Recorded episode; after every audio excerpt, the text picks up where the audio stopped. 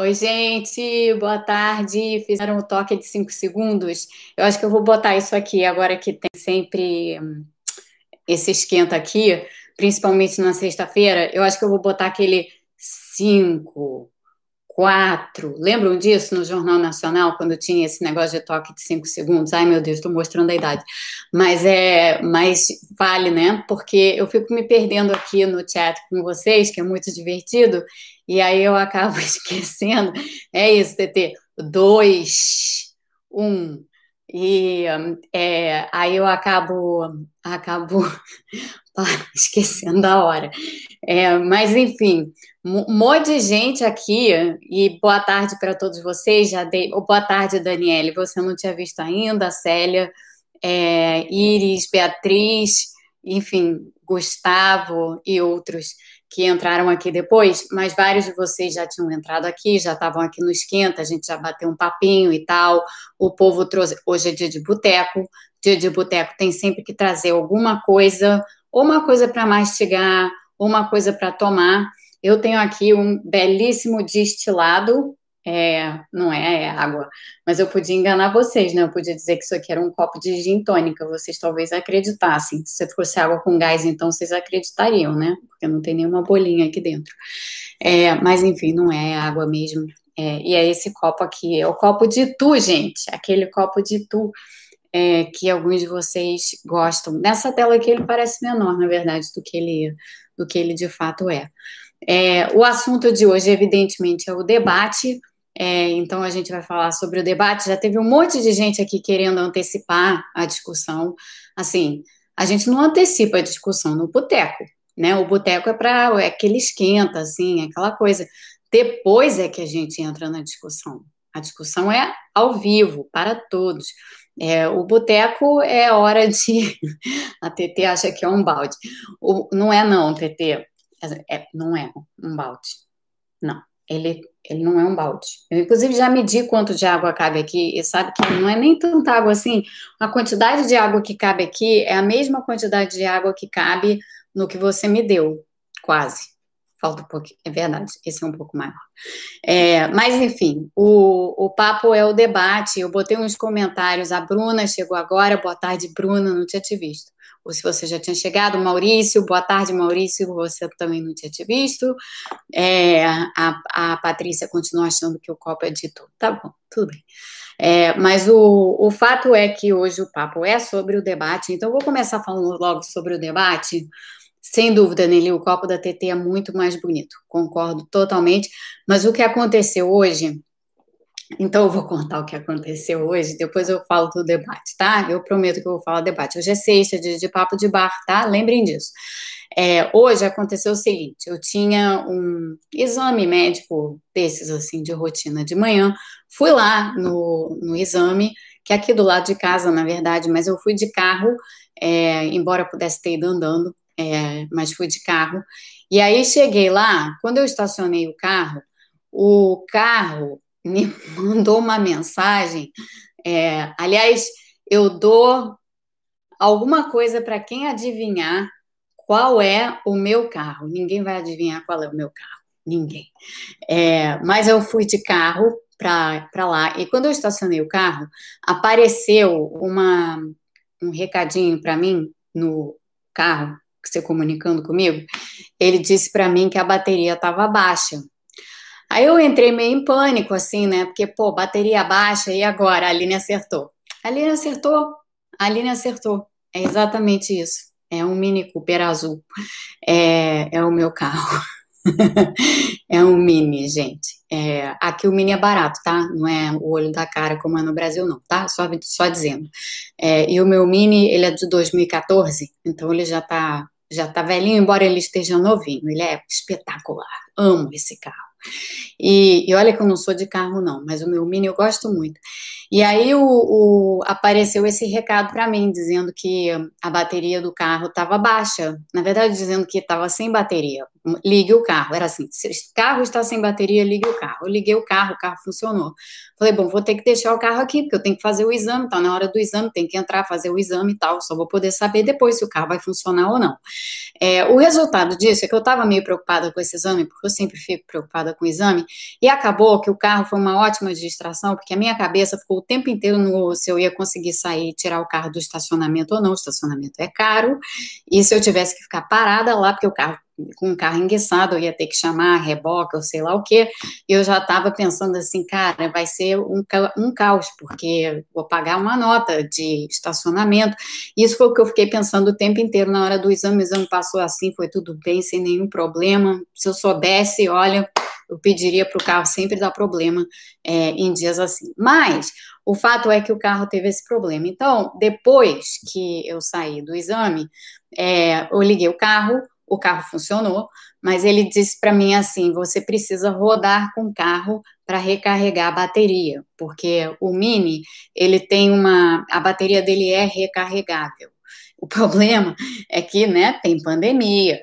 É, é eu não estou saindo de carro, assim, eu faço tudo a pé, eu vou aos lugares a pé, menos nesse lugar, mas, porque é um hospital. Então, na maioria dos lugares eu vou a pé, eu ando a pé para cima e para baixo. O carro tá, sei lá quanto tempo parado na garagem sem é, sair.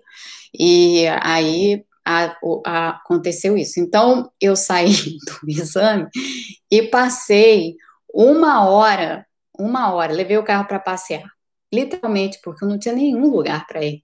Então, eu fui passear de carro. É, e aí, fui passear de carro, andei, peguei, peguei estrada, fui para nenhum lugar, porque eu não tinha lugar para ir. É, fui para nenhum lugar, voltei. Depois fui para outro nenhum lugar, voltei. Depois fui para outro nenhum lugar, voltei. Isso tudo durante uma hora. É, torcendo para quando eu chegasse em casa não aparecesse a tal da coisinha no carro dizendo que a bateria ainda não tinha carregado. Bom, deu tudo bem, tá? Ficou tudo bem, tudo deu certo, tudo funcionou. Manuel estava aqui em casa, mas o Manuel não teve nada a ver com essa história em particular. Manuel andou fazendo várias outras coisas aqui em casa nos últimos dias.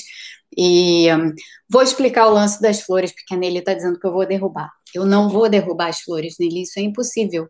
É, porque vocês não estão vendo o local onde estão tá as flores, elas não vão cair.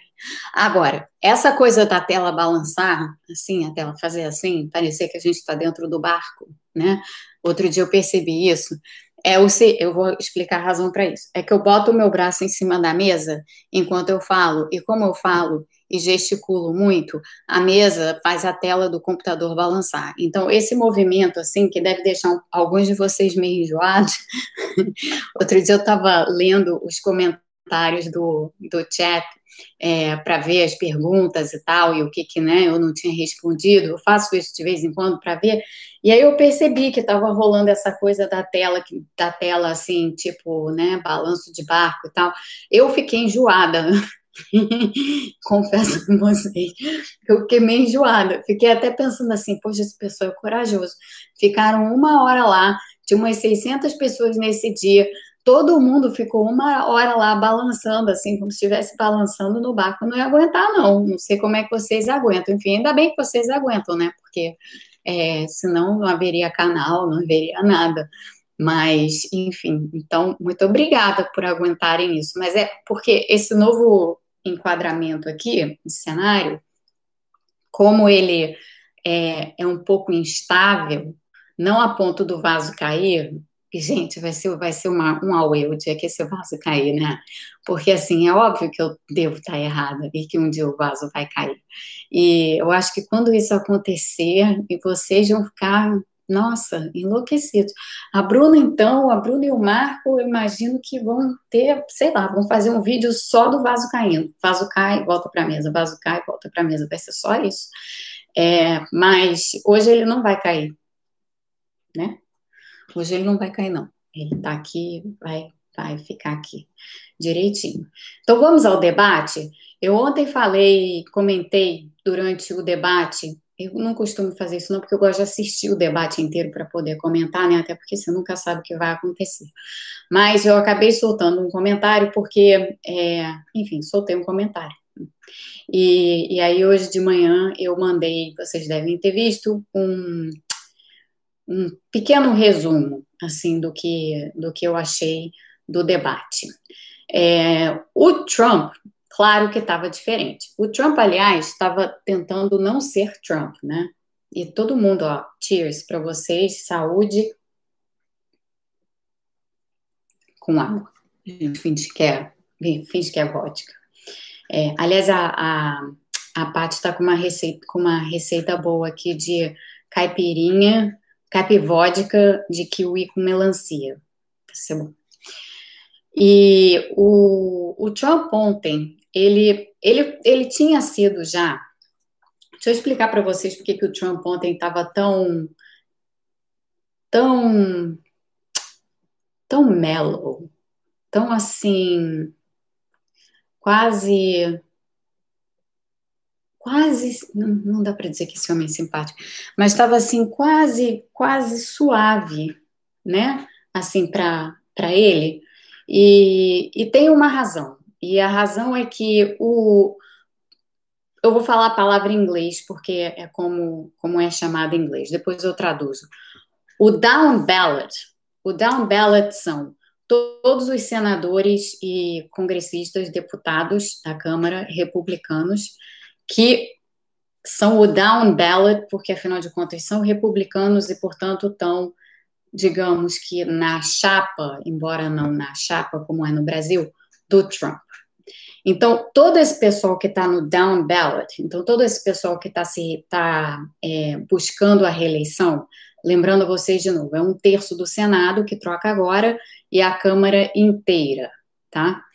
Os republicanos do down ballot, então todos esses que estão disputando as eleições agora, estavam extremamente preocupados com, a, com como o Trump ia se sair nesse debate, porque no primeiro não houve segundo, lembrando, o Trump estava com Covid, não aceitou fazer debate online e tal, não teve segundo debate. Teve aquele primeiro, foi logo antes dele aparecer com Covid, e naquele primeiro debate, é, o o, vocês, como vocês, como vocês viram, o, o, naquele primeiro debate, aquele primeiro debate foi um horror, né? Foi uma gritaria sem fim, é, o Trump interrompendo todo mundo, não deixando ninguém falar, é, aquela coisa de touro solto na sala, foi a, foi a atitude dele ali, esse touro, touro que sai quebrando tudo, ou elefante dentro de, de loja de porcelana, que é como chamam ele aqui. E, e aquilo teve repercussões ruins para ele, como eu antevi, aliás, como eu falei naquela, naquela altura, e teve, teve uma repercussão muito ruim para o povo do Down Ballot, tá? Então, todas essas pessoas, gente, falando em, em povo, temos 546 pessoas, 276 likes, a razão likes, povo, não tá legal. Vamos subir a relação likes, povo, tá? É, mas voltando, o Trump todo o pessoal do down ballot, então todos os senadores, os congressistas e tal, que estavam, que, enfim, depois do primeiro debate, sofreram, é, sofreram bastante, inclusive em vários estados onde a disputa está bem acirrada, principalmente para o Senado, porque a Câmara, a Câmara provavelmente os democratas vão levar. O Senado está em disputa, e tem uma disputa acirrada no Senado, e em vários estados que são estados, assim, em tese republicanos, mas que então, as pessoas estão um pouco de saco cheio, se não do Trump, desses senadores. Então, tem vários que estão em jogo, tem vários cujos assentos estão em jogo, e esses, esses senadores, em particular, do down ballot, eles, está, eles estão extremamente preocupados, estavam extremamente preocupados com esse debate.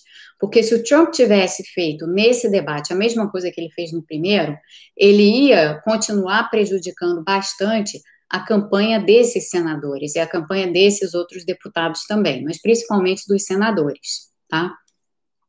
Então teve, rolou assim um certo, uma certa tentativa de enquadramento do Trump por parte dos republicanos.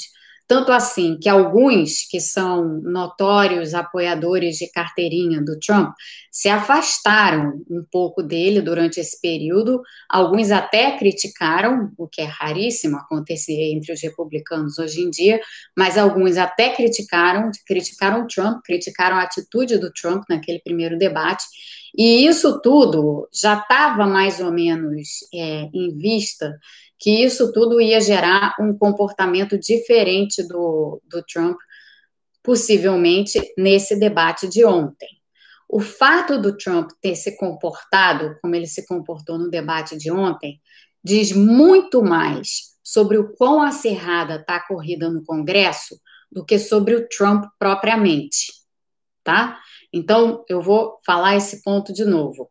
O bom comportamento relativo é claro né, relativo bom comportamento para ele, porque ele assim falou, ele ainda assim falou por cima da moderadora várias vezes, ele não interrompeu o Biden porque ele ficou com medo de ter o microfone dele emudecido, então essa, isso ele não fez, mas toda a oportunidade que ele teve de chorar um tempinho a mais, ele chorou um tempinho a mais e falou por cima da moderadora algumas vezes. A moderadora, aliás, foi absolutamente sensacional, foi a melhor de todas até agora, fez um trabalho primoroso na moderação desse debate.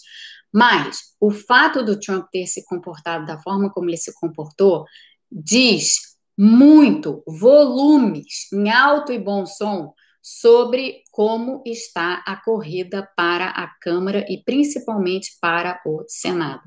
Então, guardem isso com vocês, porque eu não vi ninguém falar isso na imprensa brasileira, mas é fato o, o, comportamento do Trump no primeiro debate prejudicou demais essas campanhas desses senadores, e ele foi enquadrado nesse último debate para ter um comportamento tal que não prejudicasse ainda mais essas campanhas. Tá? Então, o comportamento que vocês viram ontem foi proveniente disso, foi proveniente da, da da, do, da corrida no Congresso e do quão acerrada está a corrida no Congresso. Guardem isso com vocês, tá? Porque lembrem-se que nessas eleições está em jogo, é claro, a presidência da República, mas está em jogo a maioria no Congresso americano. E se a maioria no Congresso americano virar para os democratas, é, é claro que, que, que, assim, a gente Alguns de nós preferem não ver o Trump reeleito, mas mesmo que o Trump se reeleja com uma maioria democrata no Congresso, ele vai ter muitas dificuldades, tá?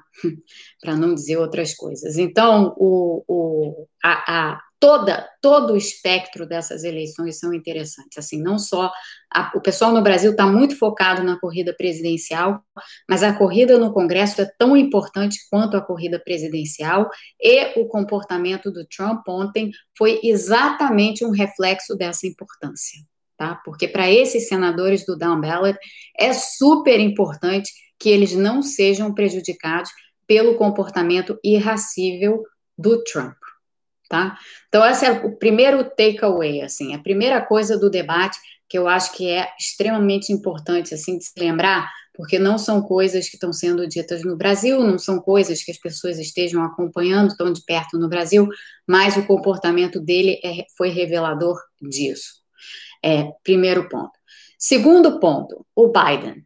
É, o Biden, ele não precisava, assim como ele não precisava fazer muita coisa no primeiro debate, ele também não precisava fazer muita coisa ontem. Ele precisava, essencialmente, saber se defender das acusações de corrupção em relação ao filho dele, ao Hunter Biden, e ele precisava manter uma certa linha. Ele precisava não se deixar irritar pelo Trump, ele precisava, portanto, manter uma linha, e ele precisava é, assim, conseguindo passar algumas mensagens, melhor ainda. E ele conseguiu essas três coisas. Ele conseguiu não ser provocado pelo Trump no quando o Trump tentou provocá-lo com a história do filho é, na Ucrânia, o envolvimento do filho na Ucrânia. Ele conseguiu, na verdade, fazer uma coisa muito hábil. Quando essa pergunta surgiu no meio do debate, o Trump começou a atacar o filho, o Biden imediatamente virou a conversa para o lado do, de, do, do, tal depósito que o, que o Trump tem, não vai cair, o tal do depósito que o Trump tem na China e que apareceu agora numa reportagem investigativa do New York Times, e ele voltou, o, o Biden também voltou os holofotes para a questão do imposto de renda do Trump, e o Trump teve que perder ali alguns preciosos minutos, porque, gente, numa hora, num, num debate de uma hora e meia, que é o último debate presidencial de uma campanha, em que só houve mais um, geralmente são três, o último debate é extremamente importante, assim, há dias das eleições acontecerem, com ressalvas, que eu vou tratar já já, porque é, tem muito voto antecipado que já, que já aconteceu. São 48 a 50 milhões de pessoas que já votaram ou pessoalmente, é, porque aqui você pode, você tem as, ele, as eleições, elas não precisam se dar, elas, alguns estados têm leis que permitem que as pessoas votem antes do dia 3. Então, isso já está acontecendo aqui, o early voting. Então, de fato, a votação já começou. É, as pessoas estão votando, as pessoas estão votando presencialmente e pelo correio. São 48 a 50 milhões de pessoas que já votaram até agora.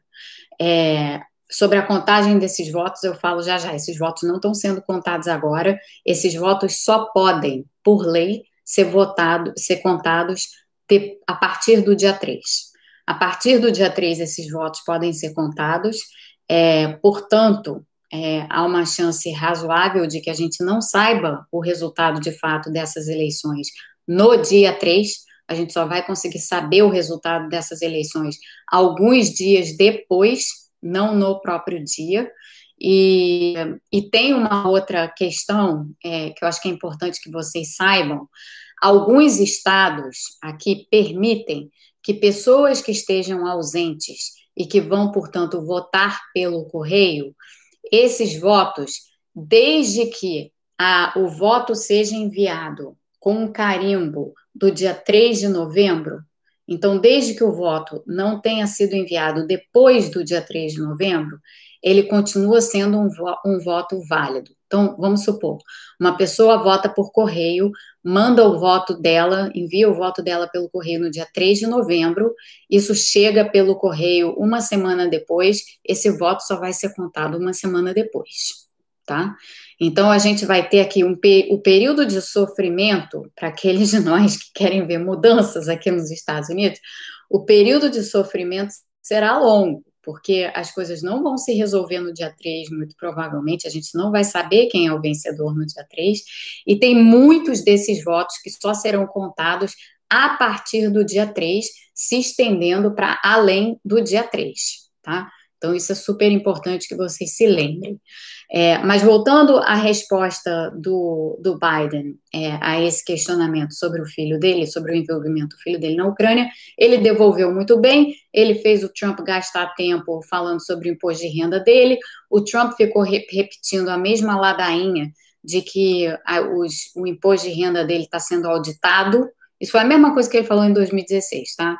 Em 2016 ele usou exatamente essa desculpa para dizer que ah, não, não posso, não posso publicar os meus tax returns porque eles estão sendo auditados e os auditores não permitem pipipi, popopó, parará. E agora foi exatamente a mesma coisa. Só que o New York Times já publicou o, o, o, imposto de renda dele e a gente já sabe o resultado disso. Ele tentou passar uma conversa mole lá de que ele adiantou muitos pagamentos de impostos, mas não é isso que consta na documentação a qual o New York Times teve acesso. Então, é importante lembrar disso. Então, esse foi um momento é, que o, esse era o, um, um, um dos trunfos que o Trump tinha para dar uma cartada em cima do Biden e ele não conseguiu dar essa cartada em cima do Biden com, com essa história do filho do filho do Biden. É, o início do debate, que pode ter parecido meio morno para vocês assistindo no Brasil, na realidade não foi. É, o Biden se saiu muito bem nas perguntas todas sobre a pandemia e sobre Covid. O que ele fez foi exatamente o que ele tinha que fazer. Ele tinha que insistir na incompetência dessa administração em manejar a crise, em manejar a epidemia. Ele fez exatamente isso. Ele não precisava fazer isso com nenhuma ênfase. Aliás, melhor que ele não tenha feito isso com ênfase, porque afinal de contas, mais de 220 mil pessoas já morreram aqui. Então, é uma catástrofe, uma crise humanitária de enormes proporções que tem que ser tratada com a devida solenidade. E ele tratou dessa forma. É, o Trump tentou lá fazer, bom, mentiu, mentiu até não poder mais, porque é o que ele normalmente faz, É, mas, de todo modo, as respostas que ele deu, as intervenções, as respostas e tal, foram completamente contraditórias. Quando perguntado na lata se ele apoiava ou não as pessoas, os cientistas que supostamente estão orientando a Casa Branca, ele não disse sim. É, ele andou é, dizendo coisas horrorosas sobre o, o, o, Anthony Fauci, que é o, o principal, é, é o, o, a grande celebridade médica e cientista aqui nos Estados Unidos, mas ele é um, um, uma grande pessoa. E ele tem sido perseguido pelo Trump, e Trump tem dito coisas horríveis a, a respeito dele. Ele foi especificamente perguntado sobre o que, que, ele achava do Anthony Fauci, e ele desconversou e não respondeu, é, o que deixou muito evidente que ele não tem, e ficou muito claro, o Biden, na forma hábil como ele fez os questionamentos no início, ficou muito claro que o Trump não tem plano nenhum para nada. Como a gente já sabe aqui, quem está vivendo aqui sabe que não tem plano, não tem nada, não tem, não tem nada. É, são os estados e os governadores que estão tentando fazer alguma coisa é, e, e, fim de papo, assim, onde estão tentando fazer alguma coisa são os, são os governadores que estão tentando, não são, não, não vem nada é, do governo federal, nada zero. Em termos de instrução, é meio que cada um por si, e tem sido dessa forma é, que a pandemia está sendo, tá sendo manejada. Aqui, como eu disse a vocês, nós estamos em plena entrada na terceira onda. A terceira onda está atingindo todos os estados do meio-oeste de forma muito mais é, grave é, do que os, os, os, demais. Os estados do meio-oeste são os estados republicanos por excelência, e lá os hospitais já estão começando a mostrar sinais de sobrecarga em vários desses estados, porque, inclusive, muitos desses estados, por serem rurais, são estados em que é, há, sim, é, bom serviço hospitalar nos centros urbanos, mas não nos centros rurais. Então, tem é, já, isso já está acontecendo aqui, já está muito claro para a população, principalmente para essa população mais republicana rural, que a epidemia agora está na, na, no quintal deles e que a coisa está fora de controle, claramente porque, né, a, a situação nunca foi, nunca foi é, bem gerida. É, Raquel, eu sei que você está perguntando aqui se isso é o Brasil ou os Estados Unidos. Isso são os Estados Unidos, tá?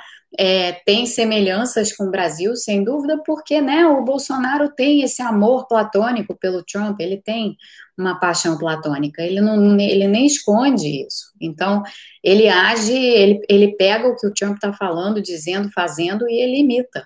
É, então, tem, tem muitas coisas que, que se assemelham, tem muitas coisas que são diferentes também. Tá? A estrutura dessa sociedade aqui é completamente diferente da estrutura da sociedade brasileira, mas ainda assim tem, tem semelhanças, é, sem dúvida alguma.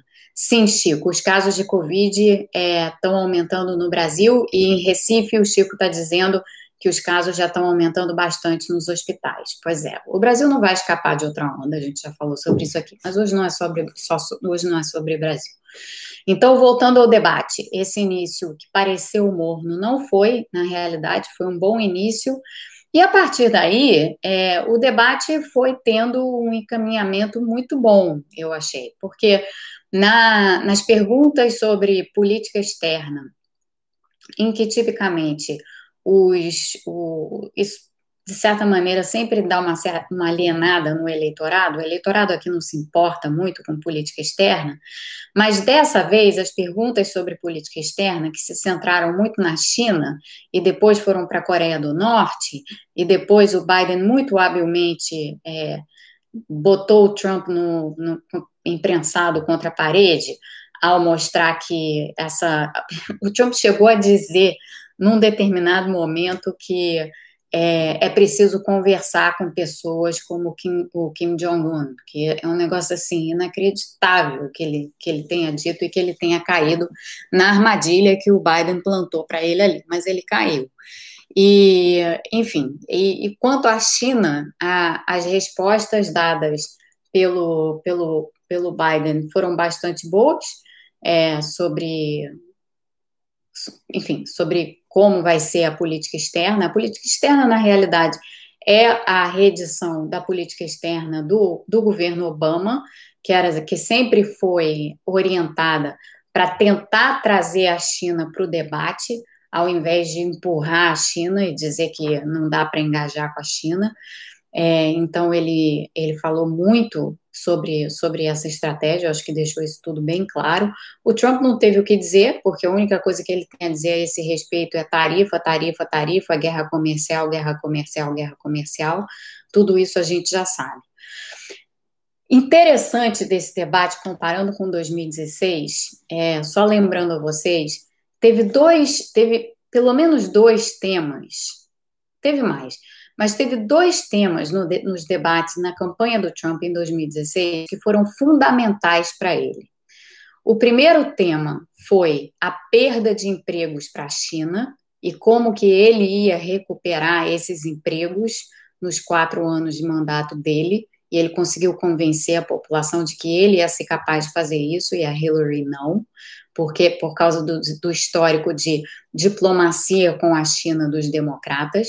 Então, ele tinha isso a favor dele naquela ocasião.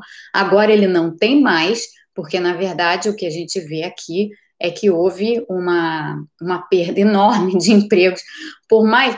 Teve a guerra comercial que teve seus efeitos, e muitos efeitos que muitos efeitos aqui foram, foram negativos, é, teve perda de emprego associada à guerra comercial, mas para além disso, o que está na cabeça das pessoas nesse momento é a enorme perda de empregos por conta da pandemia.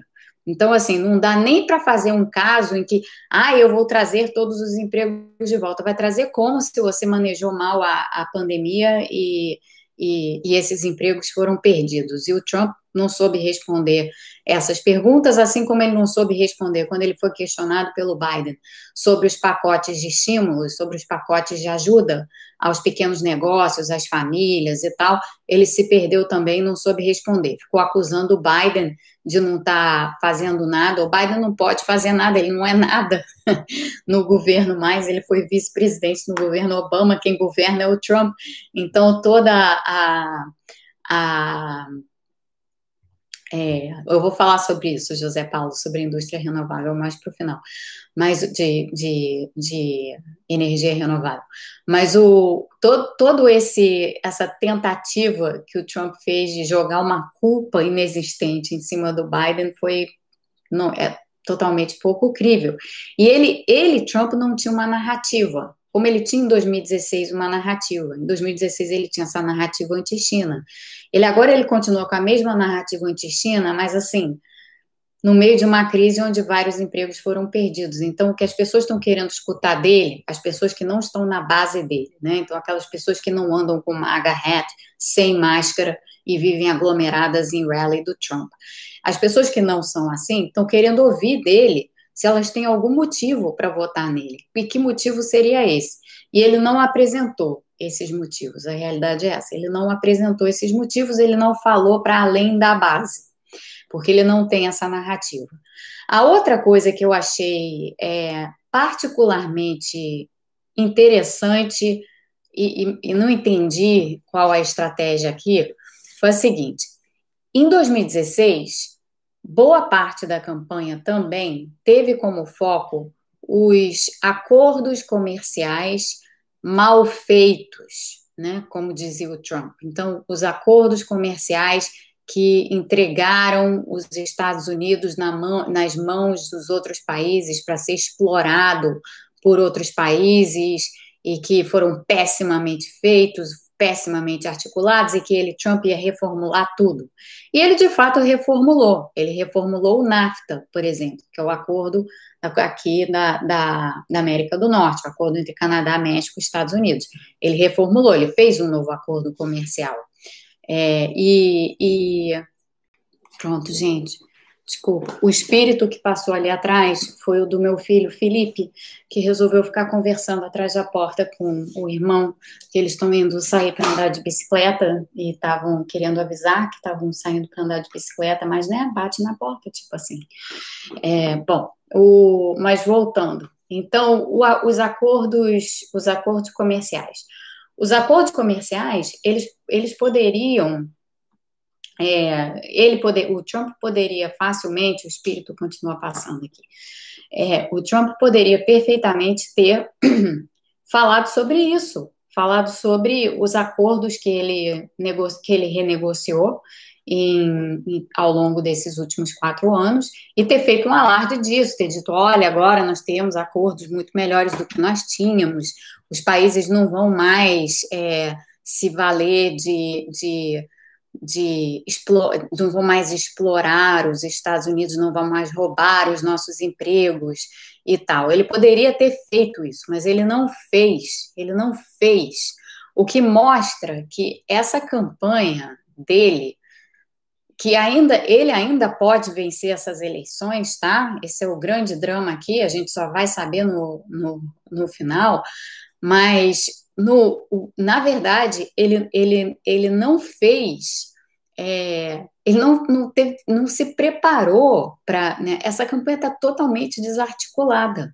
É uma campanha que não tem mensagens claras, é uma, é uma, é uma campanha que não tem uma narrativa clara sobre o que, que vai ser feito. É uma campanha que não apresenta um futuro, ela não apresenta nada.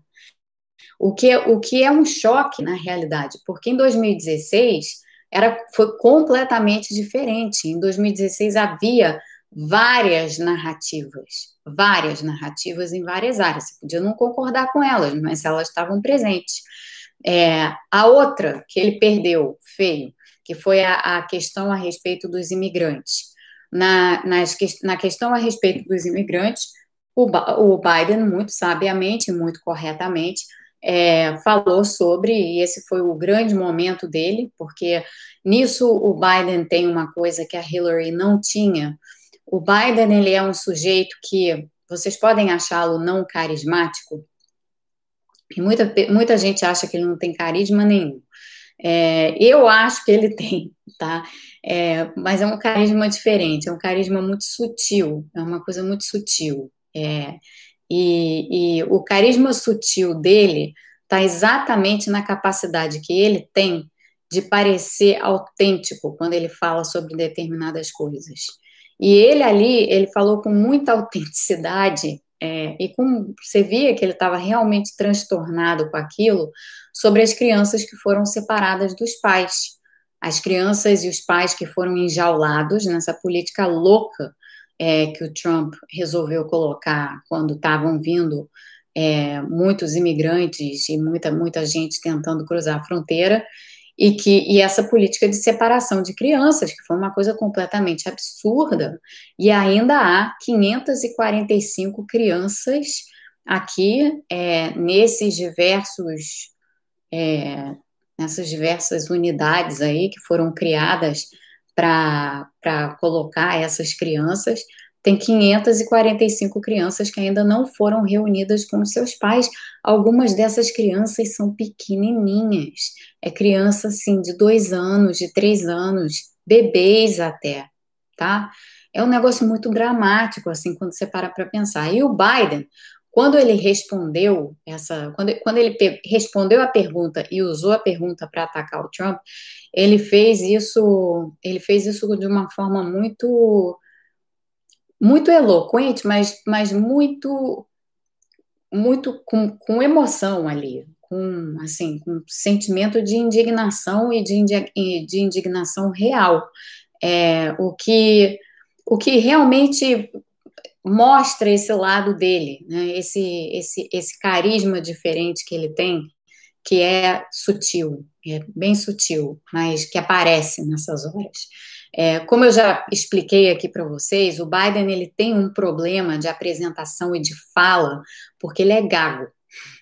E, e eu acho que ontem deu para perceber, em alguns momentos, é, que ele parece titubear.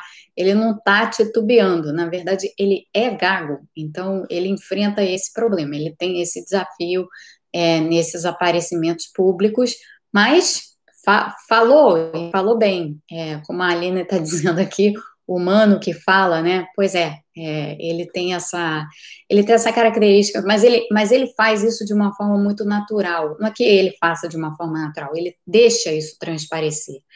E a, a Hillary, era nesse aspecto uma candidata muito fraca, porque apesar de tudo, apesar dela ser uma pessoa preparada, piriri, pororó, muito controvertida, mas apesar de tudo, ela é, sempre apareceu, a imagem que ela sempre passou foi de uma pessoa meio falsa, meio artificial, é, ela, ela tinha isso, então ela, ela não conseguia ter esse tipo de engajamento.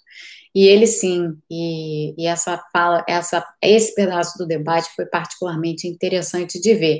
Até porque esse pedaço do debate acabou suscitando um comentário do Trump sobre os imigrantes. O que, que disse o Trump? Não sei se vocês repararam, mas o Trump disse assim, que isso ele já ele disse lá atrás em 2016 e depois parou quando ele percebeu que isso daí estava afetando ele negativamente com o voto hispânico.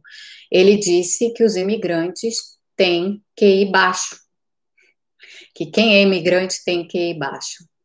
É, o Trump, nesse momento, ele está bem no voto hispânico. Então, quando você olha assim, quebrado os polls, é, ele está bem no voto hispânico. E o voto hispânico, de um modo geral, uma parte pelo menos do voto hispânico, detesta os imigrantes, o que é uma coisa completamente contraditória, porque eles próprios são imigrantes, ou filhos de imigrantes, ou segunda geração, ou terceira geração, ou seja lá o que for.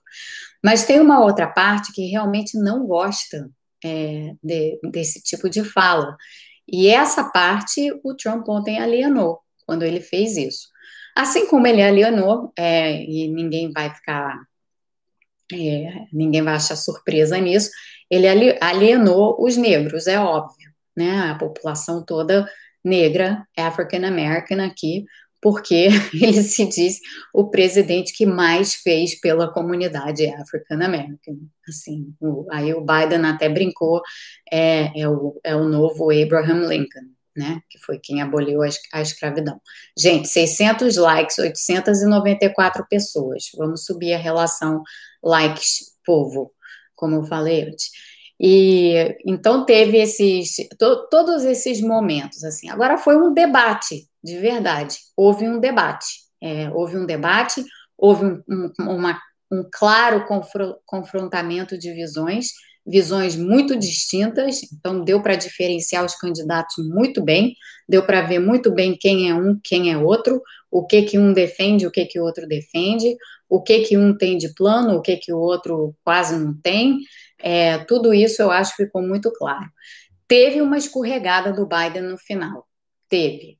Ele conseguiu se recompor na última fala dele. Foi ótimo porque ele teve a última palavra. O Trump falou primeiro e a última palavra foi dele. Mas a escorregada foi na pergunta sobre a indústria de, a indústria de óleo e gás. É, em que ele disse que ia, assim, ao longo do tempo, acabar com a indústria de óleo e gás. Ele falou aquilo de uma forma, para um debate desse tipo, ele falou, ele, ele entregou de bandeja um ataque para o Trump porque é óbvio que agora o Trump vai ficar dizendo que, olha, vocês que trabalham na indústria de óleo e gás, todos vocês vão perder os seus empregos, porque o Biden vai acabar com os empregos de vocês. Na verdade, não era isso que o Biden estava querendo dizer, ele estava querendo falar do, do investimento em energia renovável, ele falou sobre isso, inclusive, durante o debate, falou sobre investimento em energia eólica, falou em investimento em energia solar, falou na criação de empregos vinculada a investimento em fontes de energia renováveis, é, falou na reformulação da matriz energética americana, que é uma coisa que precisa acontecer aqui nos Estados Unidos. Tudo isso ele disse. É, só que quando ele respondeu essa pergunta, em vez dele responder essa pergunta nesse contexto, ele respondeu essa pergunta deixando ou dando uma deixa para o Trump atacá-lo, que, que deixou um flanco aberto. Tá? E, ele, e ele não precisava. É, ele não precisava ter deixado o, o, o flanco tão aberto quanto ele deixou. É, e isso daí o Trump vai usar, como usou na hora ali. O Trump pegou aquilo e disse assim: Olha aí, você que mora na Pensilvânia, você que mora no Texas, é, estados que são produtores de petróleo, tomem cuidado, porque olha só, ele vai acabar com os empregos de vocês. Então, ele deu essa, ele deu essa escorregada no final. E aqui o Maurício está perguntando Por que, que a questão do fracking é tão importante? Se é por conta do petróleo em si ou pelo direito à exploração dos recursos naturais? Na verdade, é mais do que isso, Maurício. Na verdade, a questão do fracking ela é importante porque foi o fracking que deu aos Estados Unidos a autossuficiência energética. Hoje, os Estados Unidos ainda são, evidentemente, importadores de petróleo, importam petróleo dos países árabes, importam petróleo do, do, do, do Oriente Médio, e por isso a confusão do Oriente Médio, que não acaba nunca com o envolvimento americano, além de outros fatores. Mas os Estados Unidos não importam petróleo é, para fins de é, consumo energético. Os Estados Unidos importam petróleo para outros fins. E para fins de consumo energético, com o fracking e com o descobrimento das enormes, enormes, enormes reservas de gás natural que tem aqui, e com a, com a técnica do fracking, os Estados Unidos hoje são é, autossuficientes em energia. Então, esse poder soberano de autossuficiência energética é, evidentemente, né, visto com, como sendo extremamente importante. Então, a questão do fracking, toda a questão em torno do fracking, é a questão de autossuficiência energética. Quando o Trump ataca o Biden, dizendo que ele vai acabar com o fracking, na verdade, o que o Trump está dizendo é: olha só, ele vai acabar com a nossa autossuficiência energética. A gente vai voltar a depender dos mercados de energia internacionais.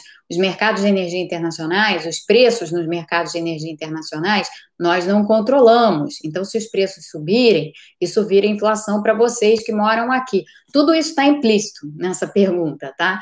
Tudo isso está implícito nessas perguntas sobre o fracking. Então, a questão do fracking tem a ver com autossuficiência energética e é por isso que o Trump bate nessa questão todo o tempo. Agora, o Biden não se disse avesso ao fracking de, em nenhum momento. A gente sabe que o fracking é um processo super poluente, né? Que, e que tem problemas, assim, que tem problemas para o meio ambiente, que tem, enfim, causa estragos diversos, tem implicações diversas e tudo mais. É, no entanto, ele não se coloca como uma pessoa é, contrária ao, ao fracking. Mas é certo que ele vai introduzir, reintroduzir, na verdade, regulações que o Trump eliminou.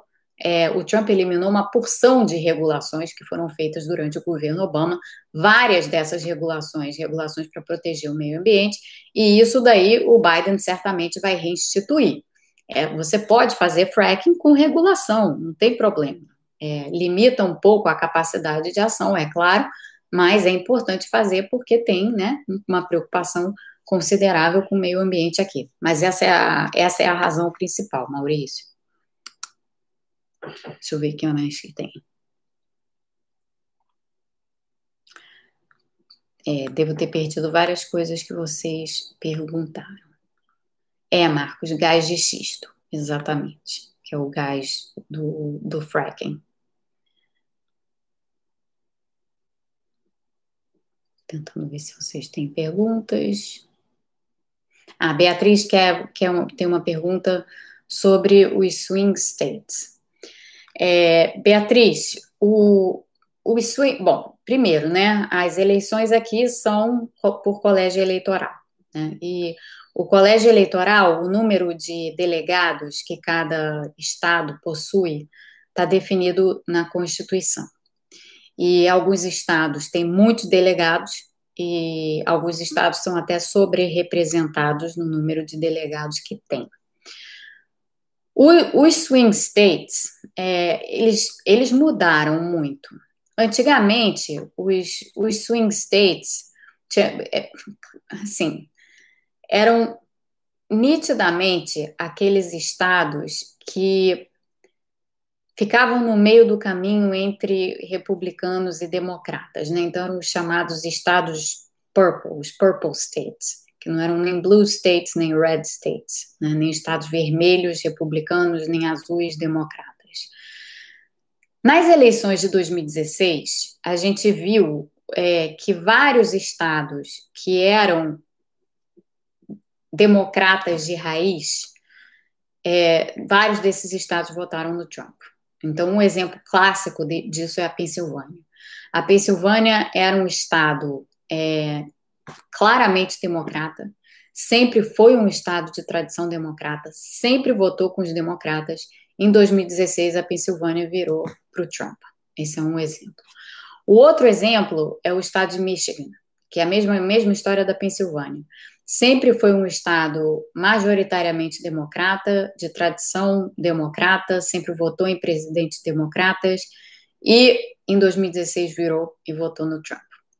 Então, os swing states, é, aqueles estados que. E esses, esses dois estados em particular, assim como outros estados do Rust Belt, né? Então, daquela região lá dos Estados Unidos, onde está onde estava, onde estava a antiga indústria de ferro, é, que hoje já não existe mais, foi completamente sucateada, mas todos esses estados ali, é, for, for, vários deles foram estados que o Trump conseguiu virar em 2016, eles hoje, eles são swing states, porque eles são ainda estados democratas. Muitos deles, inclusive, têm governadores democratas. No entanto, é, na votação para presidente, eles em 2016 votaram no republicano, eles não votaram na Hillary. Então, são esses os estados, no, no Rust Belt, esses estados hoje são os swing states, porque eles carregam muitos delegados é, para o colégio eleitoral e eles estão em disputa exatamente porque são estados que sempre tiveram uma tradição democrata, mas que viraram em 2016. Então, o Biden agora está tentando virar de volta esses estados. Tá? E, e uma das falhas que dizem, né, depois fazendo o, post-mortem lá da campanha da Hillary, muita gente acha que uma das grandes deficiências da campanha dela foi justamente ter ignorado os estados do Rust Belt, principalmente estados como Pensilvânia e Michigan, que ela deu como certo que ela ia ganhar, e ela perdeu por uma margem muito pequena, mas não importa, porque se você perder, você não leva os delegados, quem leva é quem ganha. Né? Então, é, ela, na campanha dela, ela desconsiderou esses estados, ela tratou esses estados como se ela já tivesse com a eleição ganha é, nesses estados, e não estava, e o Trump levou, e esses estados fizeram toda a diferença. Então, esses estados são swing states por excelência. Um outro swing state é a Flórida. A Flórida é um estado mais republicano do que democrata, bem mais republicano do que democrata, tá? Porém, a Flórida tem uma população, a população da Flórida é muito mista, é muito heterogênea. Então, você tem na Flórida de tudo, um pouco. Você tem bastante African Americans na Flórida, tem uma população enorme de hispânicos na Flórida, é, tem os, os, os, os, aposentados todos que se mudam para a Flórida. É, é, um estado, é um mosaico a, a Flórida. Então, é um estado muito imprevisível. É um estado, embora ele seja mais de maioria democrata, ele é um estado bastante imprevisível. E a Flórida tem 28 delegados no colégio eleitoral. Ela é um desses estados que é meio é, sobre-representado no colégio eleitoral. Então, se o Trump não levar a Flórida, por exemplo, tá? E aí é que quando você olha, começa a olhar as pesquisas de opinião, as pesquisas de opinião a nível nacional, elas são muito menos interessantes do ponto de vista de você pensar é, como é que as eleições vão se desdobrar, do que se você começa a olhar as pesquisas de opinião nesses, nesses swing states especificamente, mas de modo geral nos estados. É, no caso da Flórida, a eleição hoje ela está meio pau a pau entre o Trump e o Biden. É, o, em, em 2016, o Trump levou a Flórida e a eleição acabou ali. Eu me lembro que na noite de 8 de outubro de 2016, é, eu estava assistindo a apuração dos votos na televisão e eu parei de assistir quando eles anunciaram que a Flórida tinha sido, que o Trump tinha levado a Flórida, porque ali eu falei, bom, acabou, é, não tem mais como, não tem nenhuma chance da Hillary ganhar com o Trump tendo levado, levado a Flórida. É, porque ali ela já tinha perdido, a gente já sabia que ela tinha perdido Pensilvânia, ela já tinha perdido vários desses aí que eram redutos democratas por excelência.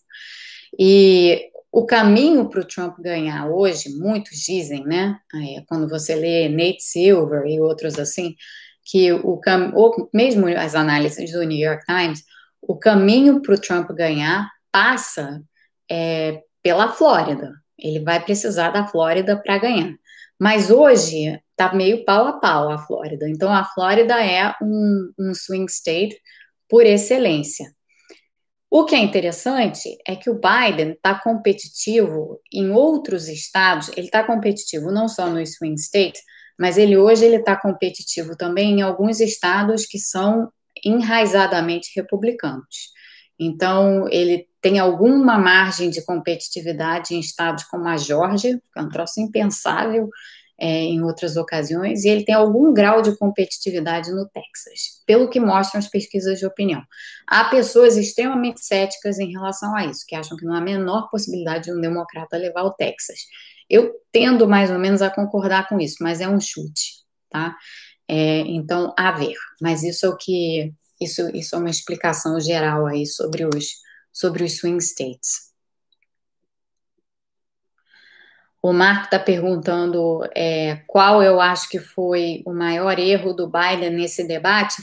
Eu acho que foi esse da escorregada dele sobre, o, sobre a indústria de petróleo, Marco, a maneira como ele respondeu.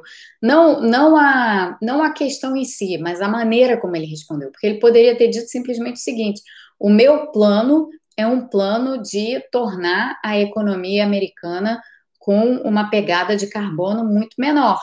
Então, o meu plano é fazer uma transição da matriz energética americana para uma matriz energética é, mais limpa. E isso pode envolver perfeitamente as, as, empresas de petróleo, porque tem muitas empresas de petróleo que hoje em dia têm pé em energia eólica, em energia é, solar, em outras fontes energéticas renováveis. Então, ele poderia ter sido mais hábil na resposta dele a essa pergunta, ele, na verdade, deu de bandeja para o Trump um ataque, que foi que é esse dele, do Trump agora poder dizer, olha, ele vai acabar com seus empregos na indústria de óleo e gás, ele vai acabar com seus empregos na indústria de petróleo. Então, para mim, esse foi o maior, maior erro que o Biden fez. Foi o maior e foi o único, na realidade. Ele não fez nenhum outro erro. De resto, ele fez tudo conforme o figurino, assim. Ele manteve a linha, ele não saiu, ele não saiu da linha, ele passou recados importantes, ele olhou para a câmera, então ele teve, fez aquela estratégia que ele havia feito no primeiro debate, que rendeu frutos muito positivos para ele, que foi de olhar diretamente para o eleitor, para a câmera e falar diretamente com o eleitor. O Trump não consegue fazer isso. É curioso porque o Trump não consegue fazer isso. Ele faz todos aqueles rallies dele, tal, aquela aquela coisa fanfarronice, mas ele não consegue olhar para a câmera e falar com e falar com o eleitor. O Biden não. O Biden em vários momentos fez isso e ele é muito eficaz quando ele faz isso porque ele está falando diretamente com as pessoas. Mas para mim foi, foi, foi essa a minha, a minha impressão. Gente, é, o, última pergunta da Aline, aí eu vou botar a música para vocês, que a gente já está chegando na nossa hora.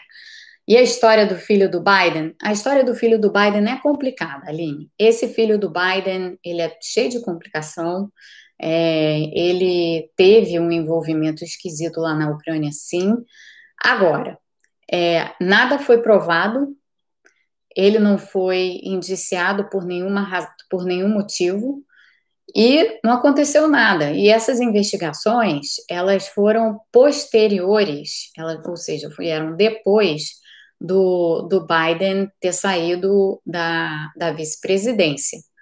Então, assim, é uma história esquisita, assim, sem dúvida, é, mas não parece haver, pelo menos assim, como havia no caso da Hillary com a história dos e-mails, quando ela estava no State Department e não sei mais o que, não tem assim um, um, smoking gun, assim, um revólver saindo fumacinha é, nesse caso. Então, hum, essa história não vai render, não. É, o Trump está tentando, tentou fazer essa história render como ele tentou fazer e conseguiu fazer render a história dos e-mails da Hillary, mas essa história do Hunter Biden, ninguém está interessado, na verdade, nessa história do Hunter Biden. Assim, as preocupações estão, as preocupações aqui hoje estão essencialmente vinculadas à epidemia.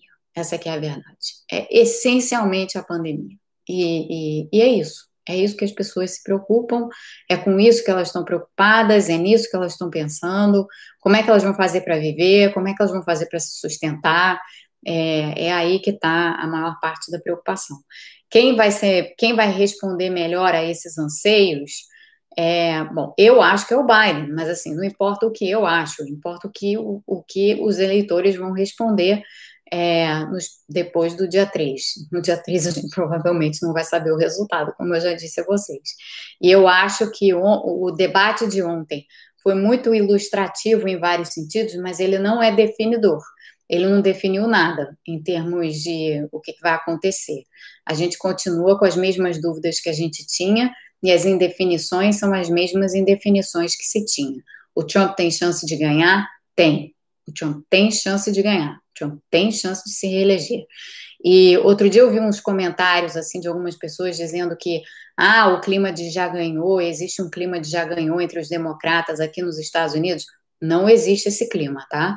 Os democratas são é tudo gato escaldado de 2016, estão todos morrendo de medo é, do, do Trump conseguir na última hora fazer alguma reviravolta aí que que o reeleja.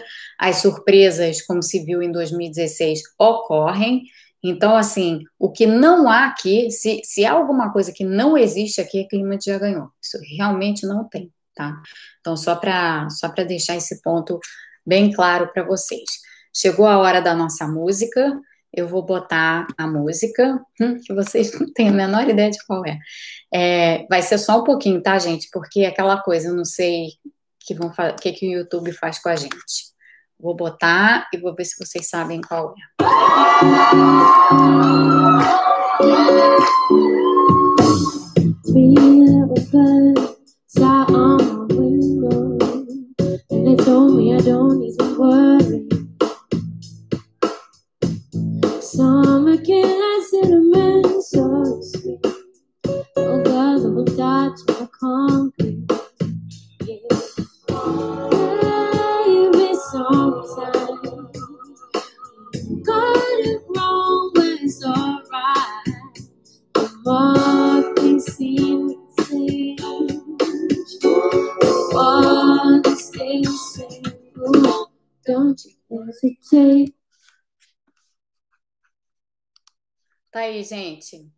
45 segundos, Marco. Eu espero que não tenha, não tenha, não derrubem a gente, tá? É, é... Sabia que vocês não iam adivinhar a música. É, mas é, é, é a Corinne Bailey. É a Corinne Bailey Ray. Eu gosto muito dela, eu adoro essa música. Adoro essa música. É, enfim, gente, é isso, tá? Agora sim, eu tenho flores combinando com a roupa, isso é intencional, como o Muniz já tinha observado no início, no esquenta, no esquenta da live. Gente, fiquem bem, tenham um bom fim de semana, é, aproveitem bastante o, o, o fim de semana e a gente fica aqui no embalo da, da Corinne Bailey com Put Your Records On. Então, vão lá ouvir uma música e tratar de esfriar a cabeça na medida do possível, porque isso é importante para todos. Então, boa tarde, boa noite é, e fiquem bem. E nós nos vemos na segunda-feira é, para falar. Vamos ver na segunda-feira do que? Tem vários assuntos. Bom fim de semana, gente. Até.